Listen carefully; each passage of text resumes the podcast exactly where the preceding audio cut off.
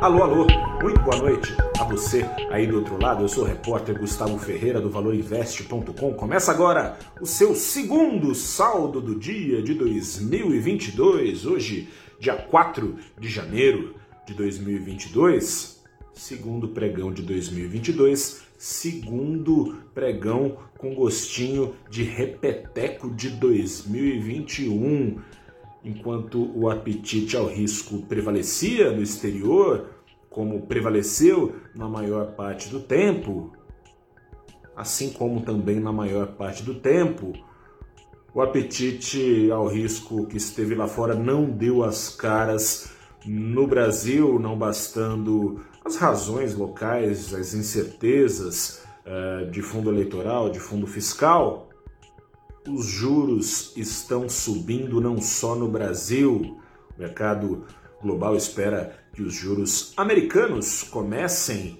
a subir já em março, três vezes até este ano acabar. Os juros, portanto, iriam lá do zero a 1%. Você aí do outro lado deve se perguntar, mas não é pouca coisa 1%?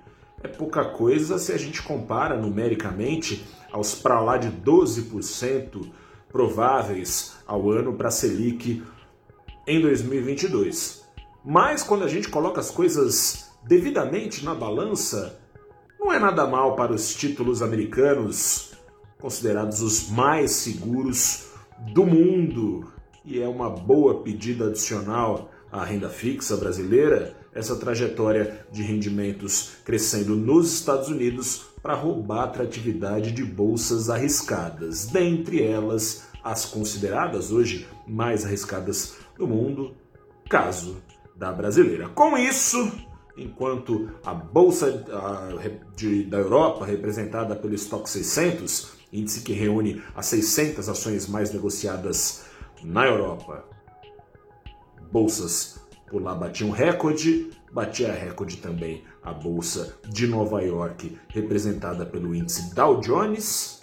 Enquanto isso, o Ibovespa comia outra dose de poeira, poeira que enjoou de comer em 2021. O em 2022 segue comendo poeira. Neste segundo pregão caiu 0,39% a faixa ainda de 103 mil pontos, enquanto o dólar subia, subia 0,48% aos R$ 5,69, trazendo ao Ibovespa em dólares, queda mais profunda, que em reais, claro, de 0,89%. Essa comida de poeira fica fácil de entender quando a gente compara a, a situação é, nos Estados Unidos e a situação aqui no Brasil. É, você talvez se pergunte, puxa, mas os juros vão subir tanto lá quanto cá, por que a bolsa lá sobe e aqui não? Lá, ao mesmo tempo que os juros sobem, é esperado forte crescimento. Aqui os juros sobem apesar da paradeira. Lá, a inflação é essencialmente motivada o descompasso, descompasso global entre uma demanda forte em meio à recuperação da pandemia e uma oferta ainda não compatível com essa demanda. No Brasil não é só isso, tem o risco fiscal, o risco político, que eleva prêmios de risco no mercado financeiro, deixa o dólar mais caro e bate no bolso, sobretudo dos brasileiros mais pobres, brasileiros que passam ao largo do mercado financeiro, mas que tem o de sabor de lidar hoje com uma inflação que está espalhada por 70% dos preços praticados em produtos e serviços no Brasil. Risco político e fiscal alimentado, por um lado, pelo principal desafiante do presidente Bolsonaro, presidente, ex-presidente Lula, cuja retórica não reza pela cartilha do mercado e que está à frente nas pesquisas eleitorais, bem à frente. Em segundo lugar, o presidente da vez, Jair Bolsonaro, esse não é a retórica, é a prática, desagrada o mercado, deu reajuste para policial federal é, e agora vai fazer o quê? No final do ano, tivemos os servidores federais da Receita Federal entregando cargos, ameaçando greve. Agora, os servidores concursados do Banco Central fazem a mesma coisa. Quem vai fazer a mesma coisa agora em diante? A gente não sabe. Vai fazer o que o presidente Jair Bolsonaro diante disso?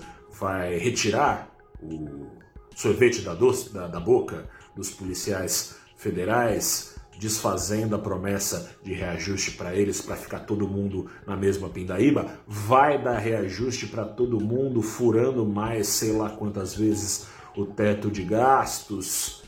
A gente não sabe a resposta, mas gato escaldado tem medo de água fria.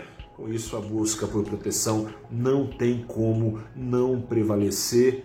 E no jargão do mercado, é, o anglicismo aí abrasileirado, Bolsa Brasileira underperformando, né?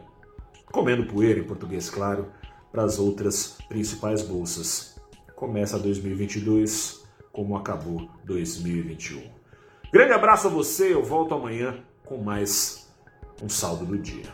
Tchau, tchau, até a próxima.